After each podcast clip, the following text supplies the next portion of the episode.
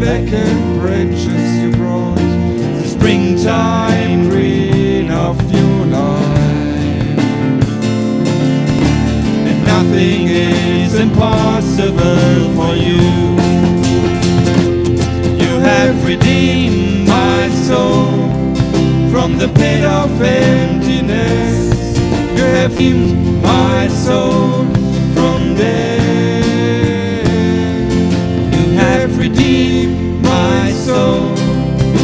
the pit of emptiness. You have redeemed my soul from death.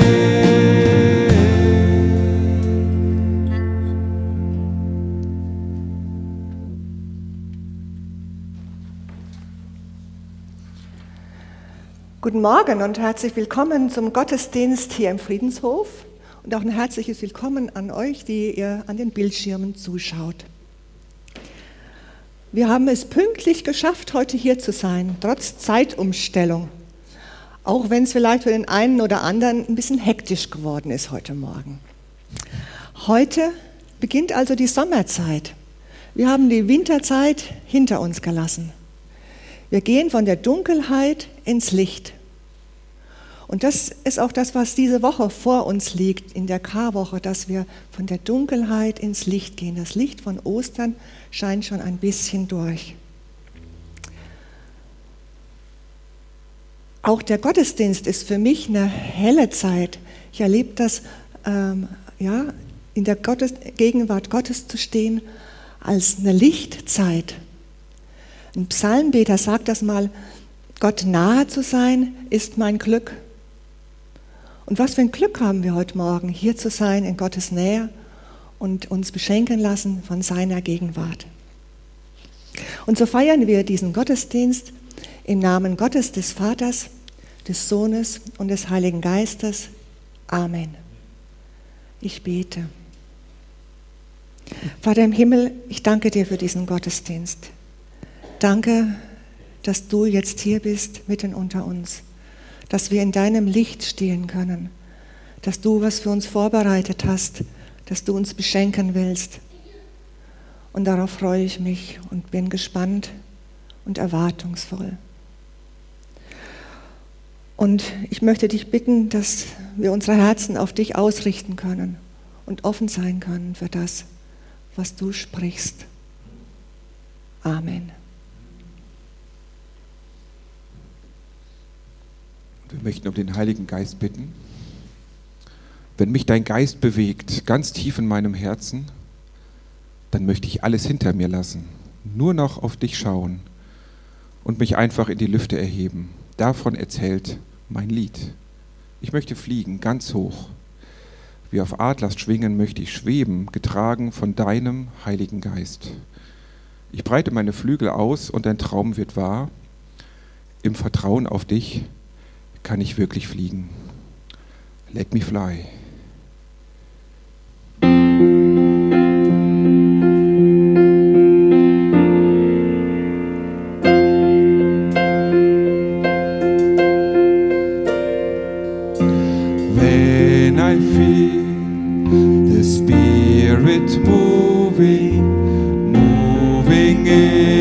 My soul,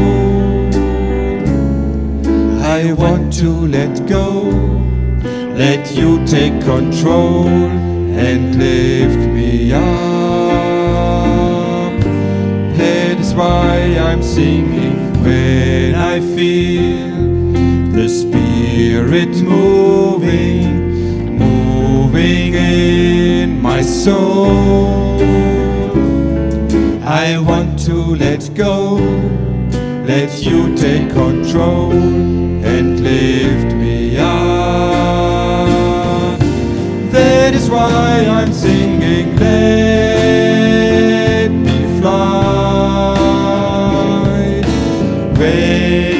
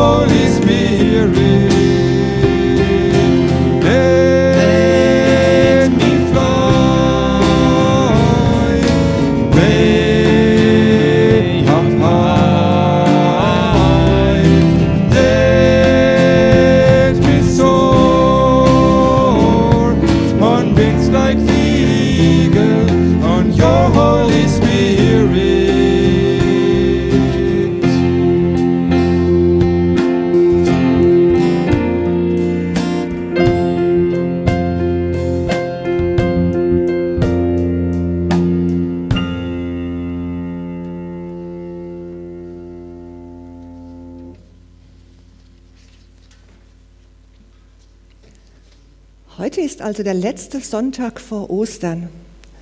Dieser Sonntag hat den Namen Palmsonntag. Palmsonntag erinnert uns an den Einzug Jesu in Jerusalem kurz vor dem Passafest. Und ich möchte das lesen aus dem Johannesevangelium, aus dem Kapitel 12, die Verse 12 bis 19 aus der Neues Leben Übersetzung. Am nächsten Tag verbreitete sich die Nachricht, dass Jesus auf dem Weg nach Jerusalem sei, in der ganzen Stadt. Scharen von Menschen, die zum Passafest gekommen waren, hielten Palmzweige in den Händen und zogen die Straße hinunter ihm entgegen. Dabei riefen sie, Gelobt sei Gott, gepriesen sei der, der im Namen des Herrn kommt. Heil dem König Israels. Jesus fand einen jungen Esel und setzte sich darauf.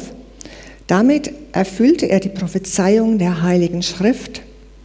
Fürchte dich nicht, Volk Israel, sieh, dein König kommt, er sitzt auf einem Eselsfohlen.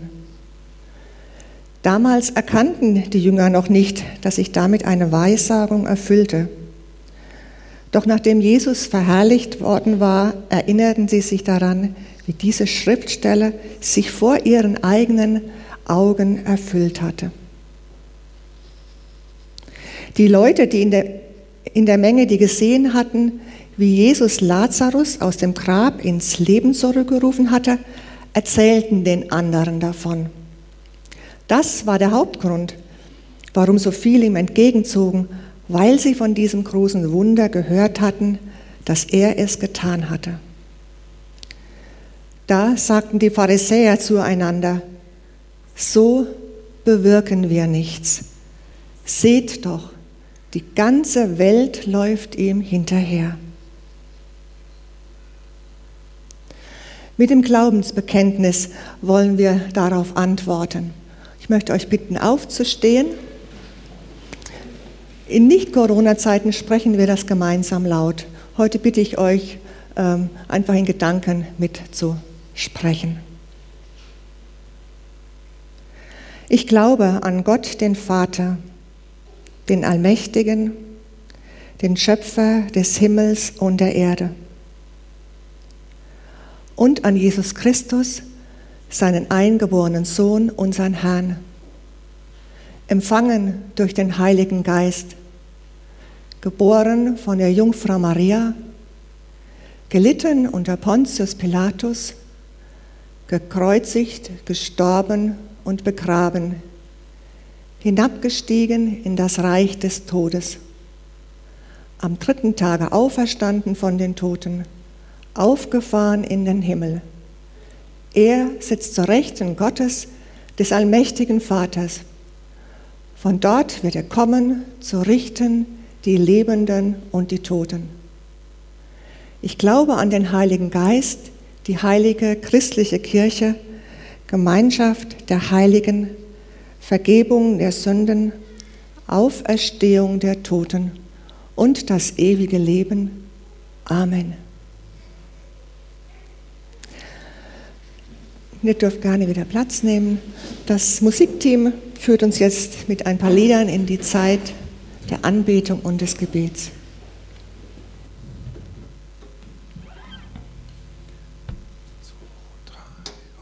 Música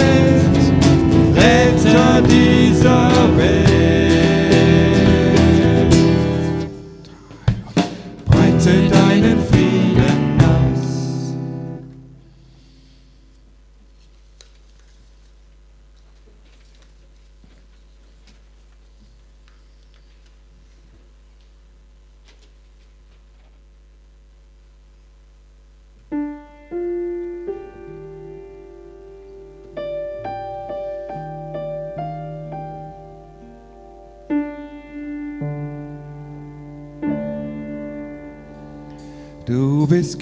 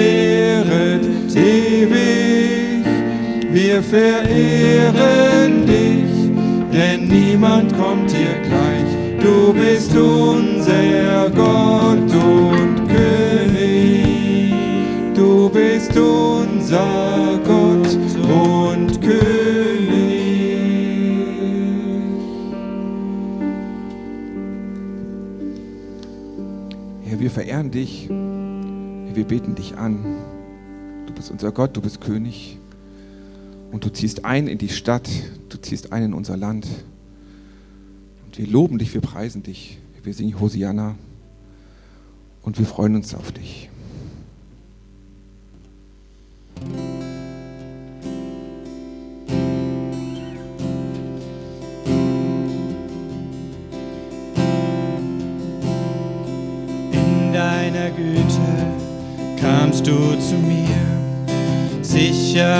Geborgen bin ich bei dir, Jesus. Niemand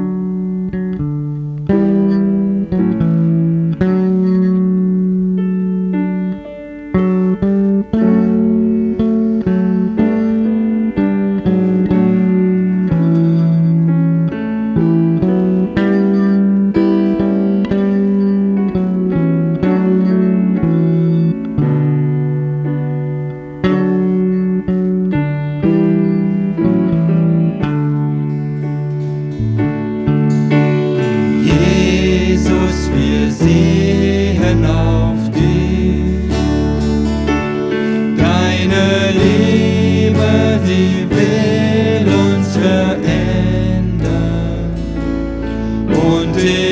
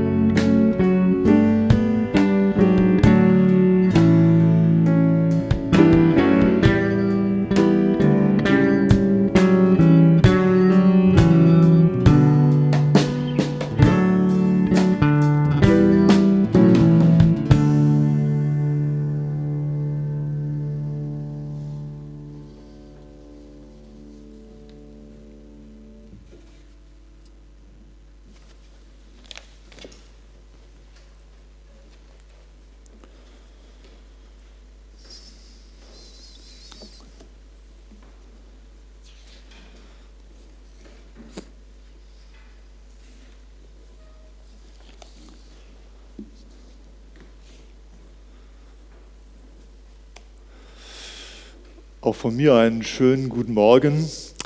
Vor ziemlich genau einem Jahr und zwei Wochen hatten wir als Arbeitsgemeinschaft der CLM unsere zentrale Tagung, die so einmal im Jahr stattfindet, mit 150 Leuten auf dem Flensunger Hof, im EC Freizeittagungszentrum.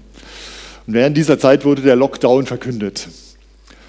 Und so die Optimistischen unter uns, die dachten, dazu gehörte ich auch, ja, das wird so ein 100, 100 Meter Sprint, zwei Wochen oder vielleicht drei und dann ist die Sache irgendwie gebacken.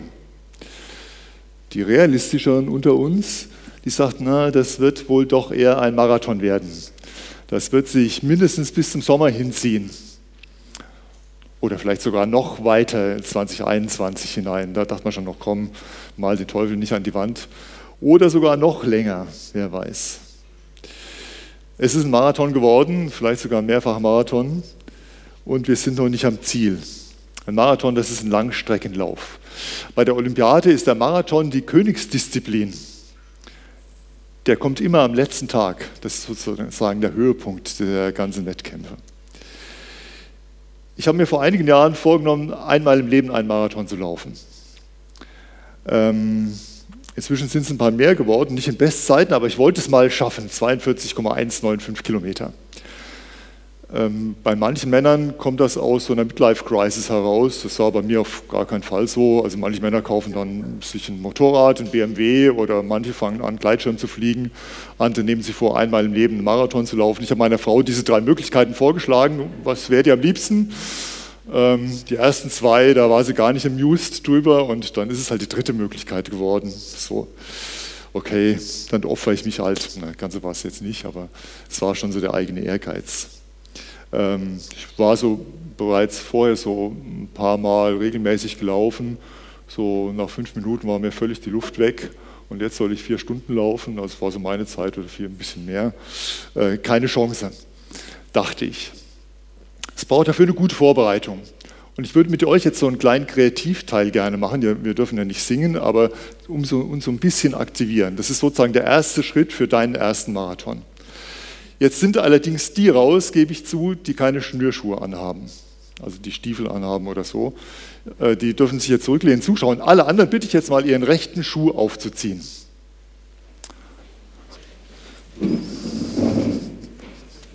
Weil es kann nämlich nichts Schlimmeres geben, als man bei seinem ersten Marathon irgendwie, dass der Schuh aufgeht und man irgendwie über die Schnürsenkel stolpert. Ähm, jetzt ist das so, dass es da natürlich verschiedene Möglichkeiten gibt. Also erstmal vorneweg, so einer unserer jungen Leute im ZWM, also so einer von denen, die so ein bisschen, äh, also so ganz cool waren, die sagten, wann wirst du alt? Haben mich gefragt. Ich weiß nicht, sag du es mir. Das ist dann, wenn du dich bückst, um dir die Schuhe zu binden und überlegst, was du noch alles erledigen kannst, wenn du schon mal da unten bist. Also so. Wissen Sie das mal relativ leicht da unten? Also wir nehmen mal haben wir Schuh, unseren Schuh offen. Jetzt den Schuh so zu binden, dass er nicht aufgeht, wie gesagt, es gibt verschiedene Möglichkeiten. Bei unseren Kindern haben wir immer so die Schlaufe gemacht und dann nochmal so eine Schlaufe drüber. Ne? Das ist so ein richtiger fester Doppelknoten. Der geht dann nur noch mit der Schere auf, wenn, die, wenn man so richtig mal. Der, wir machen das anders. Also wir binden unseren Schuh ganz normal, so diese, erst dieser Grundknoten einmal über Kreuz. Ja? So weit haben wir es. Okay. So, jetzt eine Schleife, nur eine Schleife. Und den zweiten nehmen wir so, wie wir es kennen, einmal drumherum. Und jetzt aber nicht durchziehen, nicht durchziehen, sondern nochmal drumherum. Um diese Schleife und jetzt durchziehen. So. Alles klar? Hat funktioniert? Gut. Also das müsst ihr jetzt halten bis zu eurem ersten Marathon. Wahrscheinlich kriegt ihr ihn doch nochmal auf, aber das ist zumindest ein Knoten, der nicht so leicht wieder aufgeht. Ähm, sitzt auch noch locker am Fuß. So, genau, gut. Also im Moment schaffe ich keinen Marathon. Ich laufe zwar zum Berg, im Bergpark zum Herkules so zwei oder dreimal die Woche, aber beim Laufen merke ich, da kommen und gehen so die Gedanken. Und so manches Mal habe ich den Eindruck, und hatte ich den Eindruck beim Laufen, ähm, das ist eigentlich ein Lebenslauf, den ich da mache. Und mein Lebenslauf ist tatsächlich ja eher ein Marathon als ein 100-Meter-Sprint. Wir nennen das auch so Lebenslauf, wenn wir uns irgendwo bewerben. Ne? Dann kommt so das Anfang, der Anfang des Lebens rein und vielleicht auch da, wo wir hinwollen. Und dazwischen liegt das Abenteuer, das sich Leben nennt. Und auch unser Glaube ist so ein Lauf, so ein Glaubenslauf. Irgendwann beginnt ganz leise vielleicht so eine Gedanke, eine Ahnung von Gott, rührt uns Gott irgendwie an und daraus wird ein Weg, den wir entlang gehen können. Und manchmal gehen wir, manchmal lauf, rennen wir, manchmal laufen wir und oft genug stolpern wir auch dabei. In der Bibel werden immer wieder solche Vergleiche gezogen zu unser, von unserem Glauben zum Sport. Und heute Morgen, in unserem Predigttext, der steht im Hebräerbrief, Kapitel 12, den Versen 1 bis 3 und 12 und 13, wird genau dieser Vergleich gezogen zu einem, zu einem Marathon, zu einem Lauf. Ich lese diese, diese Verse.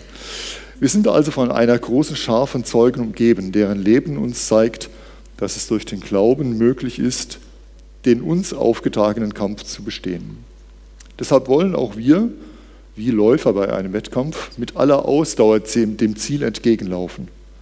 Wir wollen alles ablegen, was uns beim Laufen hindert, uns von der Sünde trennt, die uns so leicht gefangen nimmt, und unseren Blick auf Jesus richten, den Wegbereiter des Glaubens, der uns ans Ziel vorausgegangen ist. Weil Jesus wusste, welche Freude auf ihn wartete, nahm er den Tod am Kreuz auf sich und auch die Schande, die damit verbunden war, konnte ihn nicht abschrecken. Deshalb sitzt er jetzt auf dem Thron im Himmel an Gottes rechter Seite. Wenn ihr also in der Gefahr steht, müde zu werden, dann denkt an Jesus.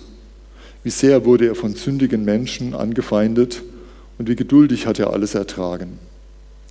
Wenn ihr euch das vor Augen haltet, werdet ihr den Mut nicht verlieren. Darum stärkt eure müden Hände und eure zitternden Knie und lenkt eure Schritte entschlossen in die richtige Richtung. Denn die lahm gewordenen Glieder dürfen sich nicht auch noch ausrenken, sondern sollen wieder heil werden. Und Herr, wir bitten dich, dass du durch dein Wort zu uns redest, dass du uns auf unserem Lebenslauf stärkst, dass du uns jetzt anrührst und uns das wichtig machst, was du für uns hast. Amen.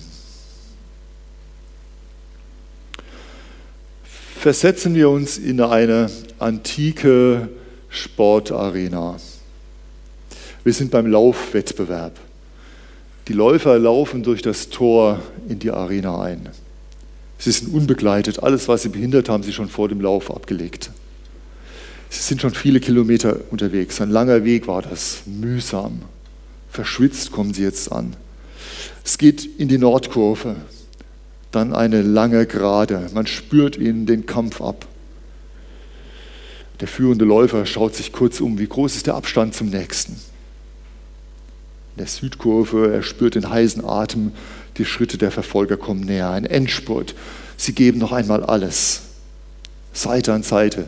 Die Muskeln schmerzen, die Luft lässt nach, das Herz schlägt bis zum Hals. Buchstäblich eine Nasenspitze voraus geht der führende Läufer über die Ziellinie. Aber stimmt das? War der wirklich der Erste oder war es nicht vielleicht doch der andere? Oder der in der Außenbahn? Die große Schar von Schiedsrichtern, die große Schar von Zeugen diskutiert, überlegt und entscheidet. Sieg für. Das ist das Bild, das der Hebräerbrief hier verwendet und das er malt. Wir gehen in drei Gedanken durch, diesen, äh, durch dieses Bild hindurch. Der erste Gedanke legt ab, was euch behindert. Ich bin ganz froh, dass wir nicht alles in der Bibel so hundertprozentig ganz, ganz wörtlich nehmen müssen. Denn die antiken Athleten sind tatsächlich nackt gelaufen. Wenn so eine Tunika den zwischen den Beinen geschlappert hat, das hätte überhaupt nicht funktioniert. Und das war auch gar nicht schlimm für die, weil das Schönheitsideal war ein muskulöser, wohlproportionierter Körper. David in Florenz kennen wir vielleicht, der ist von Michelangelo, aber der ist so diesem antiken Ideal nachgebildet. Alles, was hindert, muss weg. Die hatten keine so eleganten Lauftights, sondern äh, man musste das ablegen, was beim Laufen behindert hat. Trennt euch von dem, was euch einschränkt.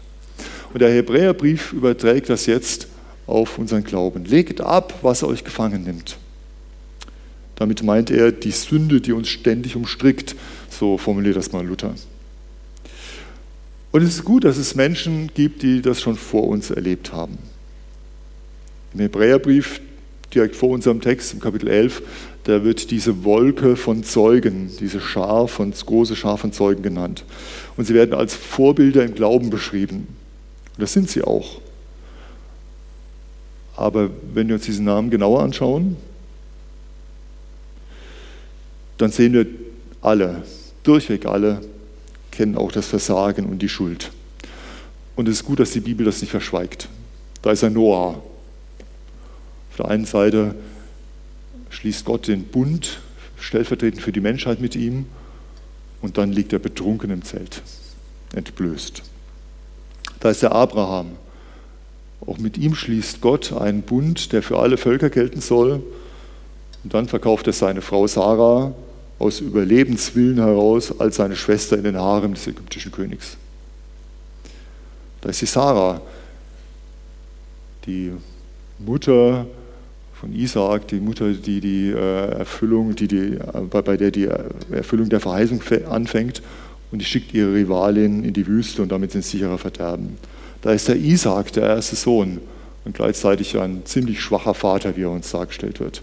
Da ist der Josef, der, der in Ägypten für seine Brüder und damit für den Fortbestand des Volkes sorgt und gleichzeitig wird er uns arrogant und hochnäsig seinen Brüdern gegenüber beschrieben. Da ist der Mose, äh, der das Volk aus Ägypten führt und gleichzeitig ein Mörder und Totschläger. Da ist die Rahab, eine Prostituierte, Prostituierte, eine Hure. Da ist der David, der König, der, von dem Jesus sogar sagte, ich bin der Sohn Davids, der Nachfolge Davids und gleichzeitig Ehebrecher und Mörder. Hey, Hebräerbriefschreiber, würde ich ihm sagen, das ist die Wolke von Zeugen, die du uns als Vorbild darstellst. Die haben alle ihre Schattenseiten. Und wie gut ist das? Wie gut ist das, dass es nicht nur die Glaubenshelden sind, sondern dass auch die Glaubenshelden ihre Schattenseiten haben. Dass sie alle ihre Phasen und ihre Situationen erlebt haben, in denen sie sich von Gott entfernt haben, in denen sie gestolpert sind, auf die Schnauze gefallen sind im wahrsten Sinne des Wortes, in denen sie Angst hatten, in denen die Angst größer war als das Gottvertrauen, in dem der Neid größer war als die Dankbarkeit, in dem die Gier größer war als die Zufriedenheit, die Arroganz größer als die Demut. Die alle haben das erlebt, was es heißt, sich von Gott zu entfernen. Aber sie alle hatten eine Geschichte mit Gott, alle hatten einen Lebenslauf mit Gott und sie sind nicht in ihrem Versagen geblieben, sondern sie haben einen Gott der Gnade kennengelernt, einen Gott, der sie weiterführt, einen Gott, der nicht beim Versagen stehen bleibt, sondern der mit ihnen neu anfängt. Ein Gott, der bei ihnen nicht mit dem Versagen endet, der Weg mit ihm, sondern dort erst richtig beginnt. Es gibt einfach Dinge, die uns Mühe machen. Es gibt einfach Situationen, in denen wir versagen, schuldig werden. Situationen, in die wir geraten, weil uns vielleicht der Weitblick gefehlt hat wir nicht die Demut hatten, um Rat zu fragen, uns begleiten zu lassen, uns helfen zu lassen. Manche Verhärtungen haben sich verfestigt, weil wir mit Gott nicht wieder neu aufgebrochen sind, sondern uns eingerichtet haben, bei uns selbst geblieben sind, uns bequem gemacht haben. Ein Kollege von mir hat vor einiger Zeit gesagt, na weißt du, mit 60 kann ich mich einfach nicht mehr verändern. Ich verstehe das, inzwischen bin ich fast so alt, aber wenn ich mich nicht selbst verändere, wo lande ich dann? Und wo die, die mit mir unterwegs sind, mein Umfeld, meine Familie, meine Gemeinde, wenn ich mich nicht weiterentwickle, was nehme ich den anderen dann? Versteht mich nicht falsch, nicht jedes Problem, das wir haben, auch nicht jedes Problem glauben, das hat gleich mit Schuld zu tun. Aber tief, tief drin hat es dann auch, doch oft damit zu tun, dass wir eben unsere eigenen Wege suchen und nicht nach, nicht nach dem fragen, was ja, was der Herr von uns will und was er mit uns und durch uns tun will. Der Hebräerbrief legt, äh, lädt uns ein, das abzulegen. Wir können Dinge, die uns behindern, ablegen. Wir dürfen das ablegen. Bekennen und ablegen. Der zweite Gedanke, wir laufen nicht allein. Vers 2 schreibt der Hebräerbrief, wir sollen unseren Blick ausrichten auf Jesus, den Wegbereiter des Glaubens der uns ans Ziel vorausgegangen ist. Jetzt nochmal zurück zum Marathon. Wie funktioniert das, 42 Kilometer am Stück zu schaffen? Das ist nicht in erster Linie eine Frage der Muskelmasse. Ähm, ich habe beim Marathonlauf lange Dürre vor mir laufen sehen, gedacht, na, wie schafft er das? Und ich habe ganz kurze, kompakte vor mir gesehen, gedacht, hä? Also eigentlich fühle ich mich ein bisschen sportlicher und die, die, die sind vor mir hergelaufen. Zwei Dinge dazu. Erst, das erste ist eine Frage der Energie. Kleiner Ausflug in unseren Stoffwechsel. Damit unsere Muskelzellen sich bewegen können, braucht es Energie, das ist logisch. Woher kommt die Energie? Und da ist unser Körper einfach genial eingerichtet. Da hat sich Gott wirklich was dabei gedacht. Also wir haben einen Campingbus, der fährt mit Diesel. Das ist eine einzige Energieart, die der verträgt. Ich bin echt immer so bei der Tankstelle, schaue ich mal ganz genau, packe ich wirklich die Dieselzapfsäule oder nicht aus Versehen Benzin, weil dann wäre es vorbei. Es gibt ja immerhin jetzt auch schon Hybridfahrzeuge seit einiger Zeit, die tanken Treibstoff und fahren mit Strom. Das ist ja schon mal was. Unser Körper hat sogar drei verschiedene Kraftstoffarten und die müssen wir uns ganz kurz mal anschauen. Wahrscheinlich kommt das noch aus unserer Zeit, als unsere Ur-Ur-Urgroßväter in einem Tal bei Düsseldorf gelebt haben und mit Nachnamen Neander hießen. Die waren Sonntagmorgens nicht im Gottesdienst, sondern die gingen auf Mammutjagd, damit die Familie mittags was zu essen hatte. Also, Mammutjagd, dafür braucht man einen langen Atem. Die finden also irgendwo Spuren im Schnee von einem Mammut und laufen dem so drei oder vier Kilometer hinterher. Die Energie dafür kommt aus der schwierigsten Stoffwechselart, das ist der Fettstoffwechsel. Jeder von uns hat, egal wie viel Gewicht er auf die Waage bringt, ganz wenig oder ein bisschen mehr, jeder von uns hat die Energie für vier bis fünf Marathons in sich. Kein Problem. So wie ihr hier sitzt, ohne Vorbereitung, hättet ihr die Energie, mehrere Marathons am Stück äh, zu laufen. Das würde unser Körper theoretisch hergeben. Das ist der Fettstoffwechsel.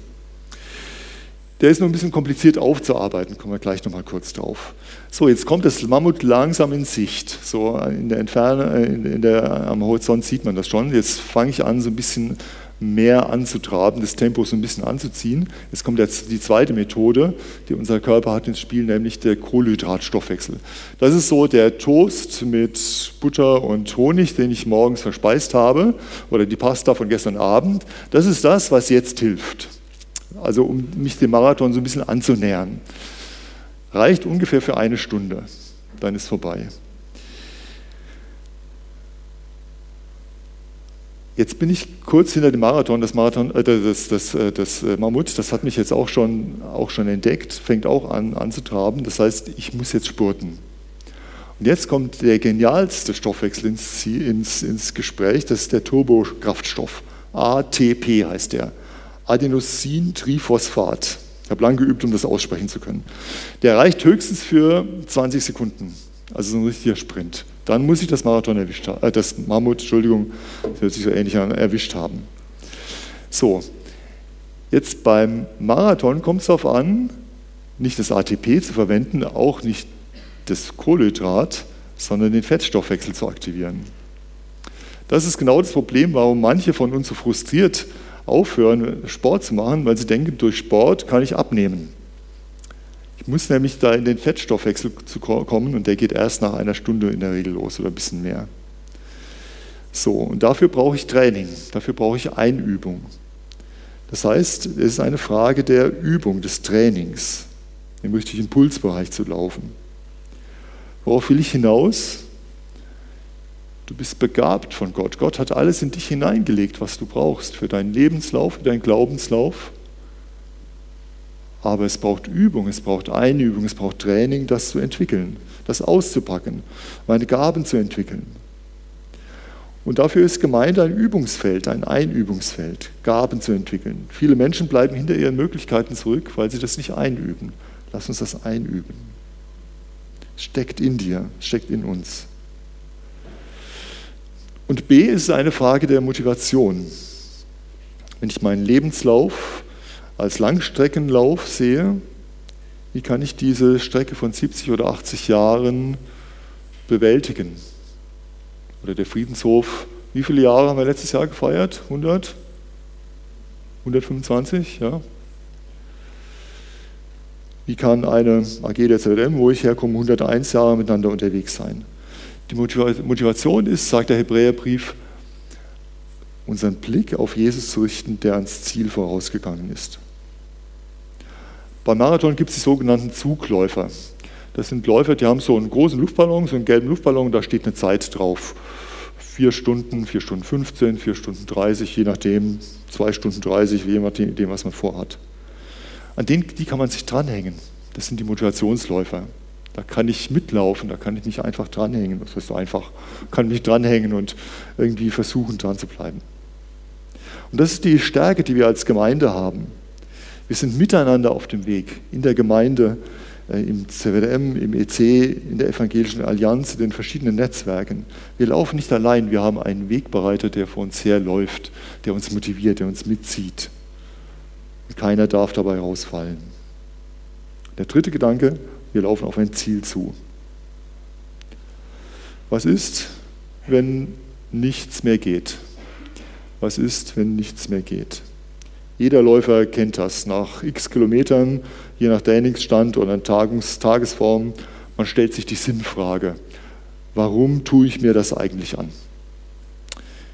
Mögliche Antworten, du willst deiner Frau oder Freundin imponieren, du willst ein paar Pfunde loswerden, du hast deine Wette verloren, du willst allgemein fitter leben und gesünder werden. Das alles ist in dem Moment überhaupt nicht mehr überzeugend. Die einzig wahre Antwort ist, ich habe keine Ahnung, warum ich mir das antue. Und eigentlich will ich mir mich nur noch an den Straßenrand setzen und heulen. Die Läufer nennen das der Mann mit dem Hammer, wo du einfach nicht mehr kannst, wo nichts mehr geht, denkst du. Also du stellst die Sinnfrage, beantwortest sie negativ, erklärst dich zum Idioten und willst nur noch raus. Manchen von uns geht es vielleicht zu manchen Zeiten so. Du willst eigentlich einfach nur noch raus. Und es gibt Situationen, da kannst du nur noch heulen. Es gibt Untersuchungen gerade äh, im Blick auf Jugendliche, dass gerade bei Jugendlichen in dieser Corona-Zeit die Zahl der Depressionen deutlich ansteigt, äh, weil man damit einfach nicht mehr umgehen kann. Es schwer, um, schwer ist umzugehen. Was tut der Apostel in seiner Briefpredigt an die Hebräer? Er tut zweierlei. Zum einen nimmt er die Christen an die Hand und zeigt ihnen die ganz Großen der Glaubensgeschichte als Trost, als Vorbild, diese Wolke von Zeugen. Und zum anderen ermahnt er sie, ermutigt es sie, ihr Vertrauen nicht wegzuwerfen, denn es geht auf ein großes Ziel zu. Da ist einer vorausgegangen. Der hatte schon seinen großen Zieleinlauf. Damals in Jerusalem haben alle gedacht, wir haben es gerade in der Lesung gehört. Alle haben ihm zugejubelt. Alle dachten schon, bei ihm sind wir im Runner's Heaven, das ist da, wenn man hinkommt, hinter der Ziellinie, wo es alles umsonst gibt. Alle haben ihn schon zum Sieger ausgerufen. Fast alle sind ihm hinterhergelaufen. Aber davon hat er sich nicht beeindrucken lassen. Er hat sich nicht blenden lassen, nicht ablenken lassen. Er ist seinen Weg gegangen auf sein Ziel zu. Und diese, dieser Weg führt ans Kreuz. Und führte nach dem Kreuz in die Auferstehung. Und der Hebräerbrief richtet unser Blick auf den, der ans Kreuz gegangen ist und der auferstanden ist. Das Ziel wartet, Ziellinie zu erreichen. Egal wie schnell du warst, die Medaille wartet, die finnische Medaille. Vielleicht nicht die Goldmedaille, das muss auch nicht sein. Und dafür diese, ist diese Wolke von Zeugen so wichtig. Ich habe gesehen, ich habe bei einer Predigt im Friedenshof diese Geschichte schon mal erzählt, aber ich finde die einfach so faszinierend. Die, passt so gut hierher, deswegen erinnere ich nochmal dran. Bei der Behindertenolympiade, den Paralympics vor einigen Jahren, da erlebten die Zuschauer einen unglaublich bewegenden 400-Meter-Lauf. So ein Endlauf der Männer. Acht Menschen mit körperlichen Einschränkungen laufen los und es sieht nicht schön aus, wie die durch die Arena laufen und stolpern und humpeln. Ähm, jeder mit einer anderen Einschränkung, körperlichen Einschränkung. Sie schleppen sich mehr, als sie rennen, manche. Und dann, so kurz vor dem Ziel, der führende Läufer stolpert, fällt hin, stürzt. Für den zweiten ist der Sieg sicher. Er braucht eigentlich nur locker dran vorbeilaufen und er ist der Gewinner. Aber was macht er? Er bleibt stehen. Er bückt sich zu dem Gestürzten, hilft ihm hoch, greift ihm unter die Arme schleppt ihn mit und gemeinsam humpeln sie Richtung Ziellinie. Der dritte kommt, der vierte, alle könnten sie vorbeilaufen, aber alle haken sich ein, einer nach dem anderen. Und zu acht schleppen sich acht Männer Arme in Arme über die Ziellinie.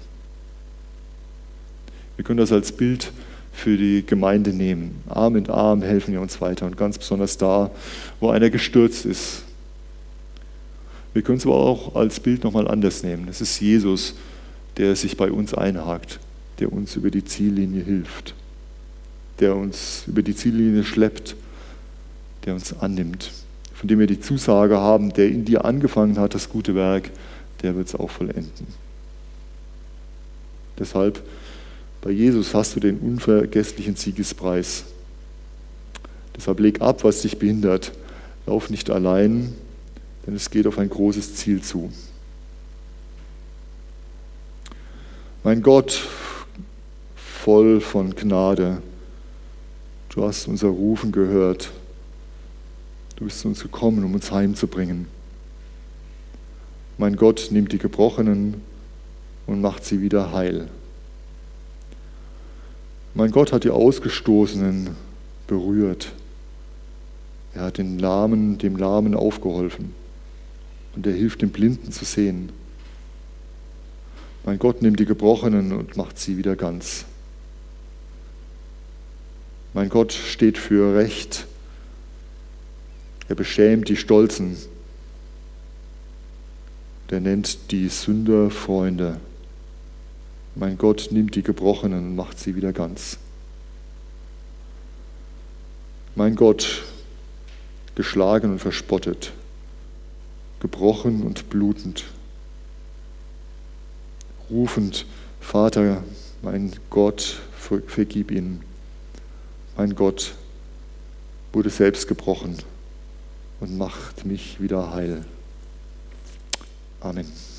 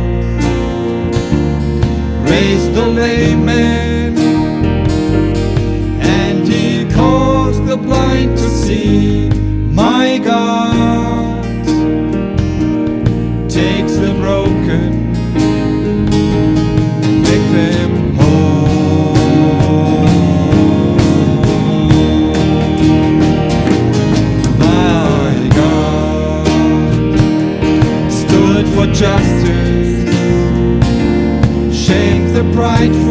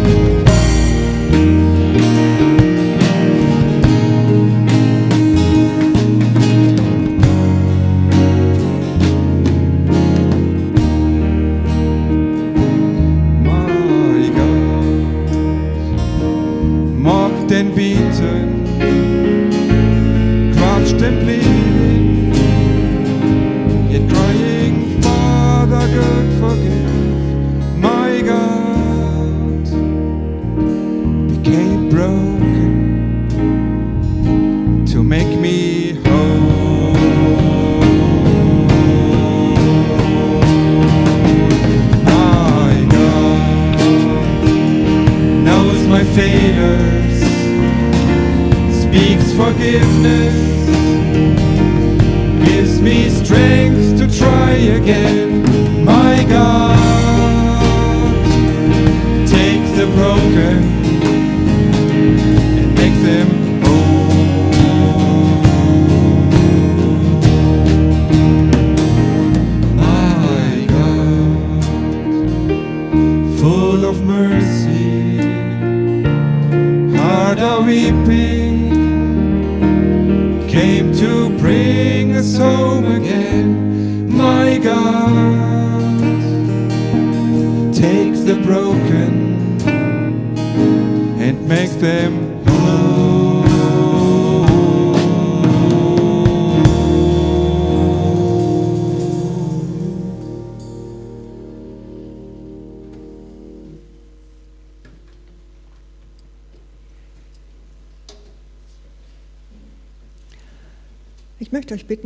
Fürbitten aufzustehen.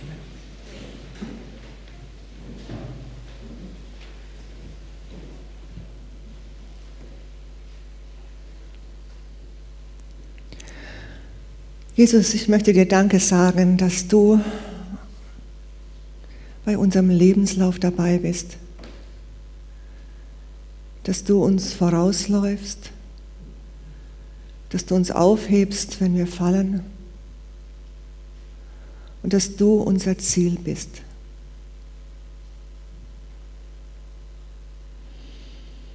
Wir leben im Moment in einer Zeit, in der es oft so scheint, als wäre sie ein Marathon und noch lange kein Ende in Sicht. Das kostet uns Kraft und Energie, das erschöpft uns und macht uns oft auch mutlos.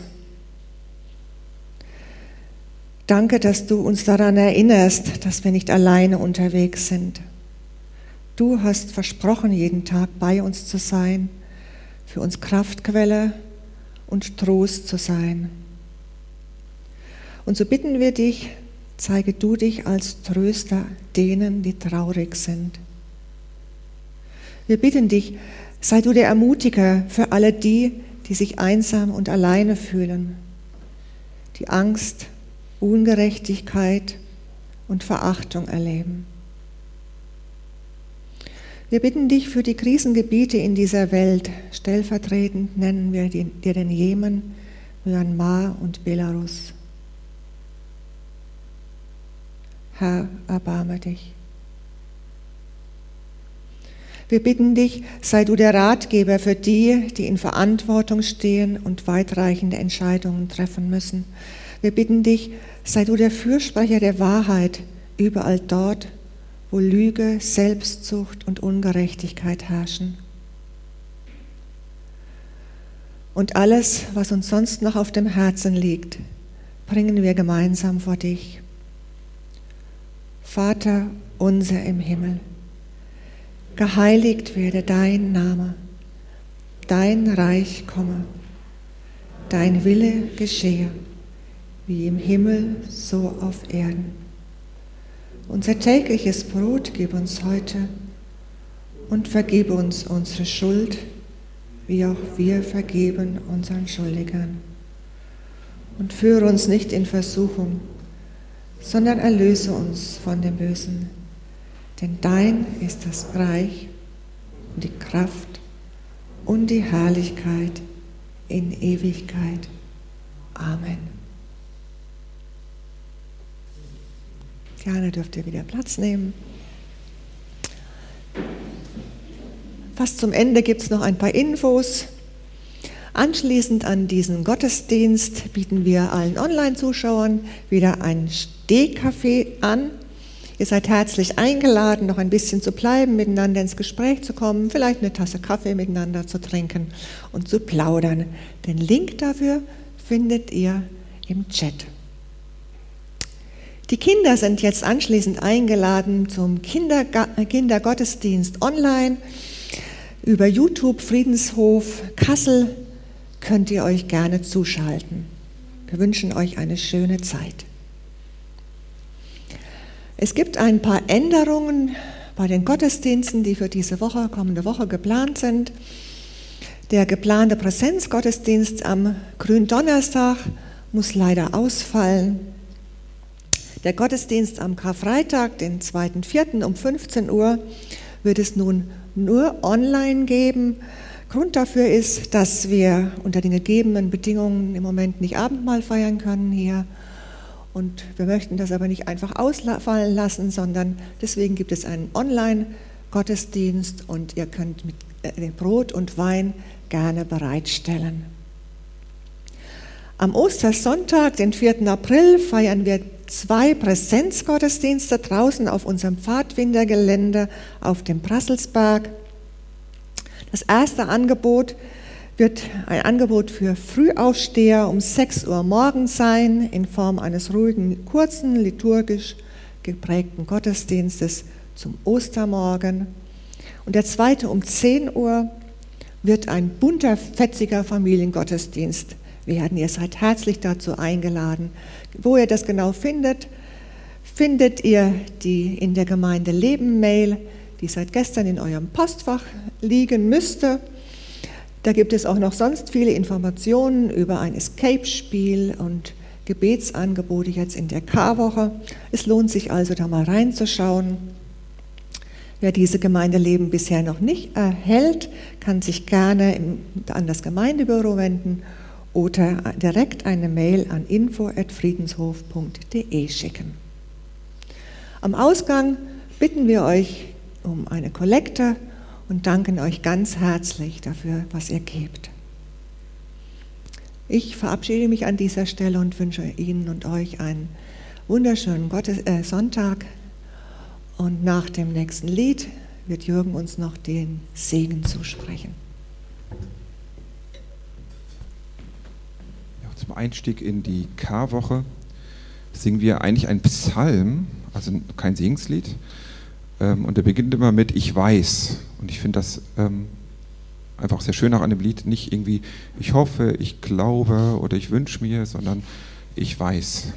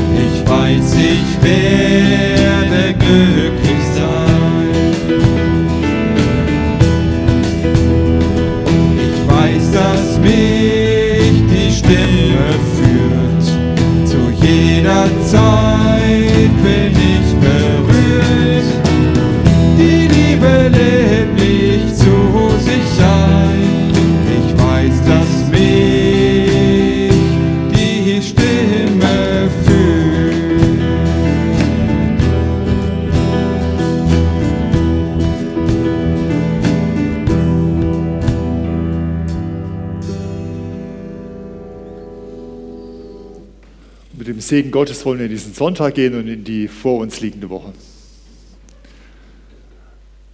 Der Herr segne uns und behüte uns. Der Herr lasse sein Angesicht über uns leuchten und sei uns gnädig. Der Herr erhebe sein Angesicht über uns und gebe uns Frieden. Amen.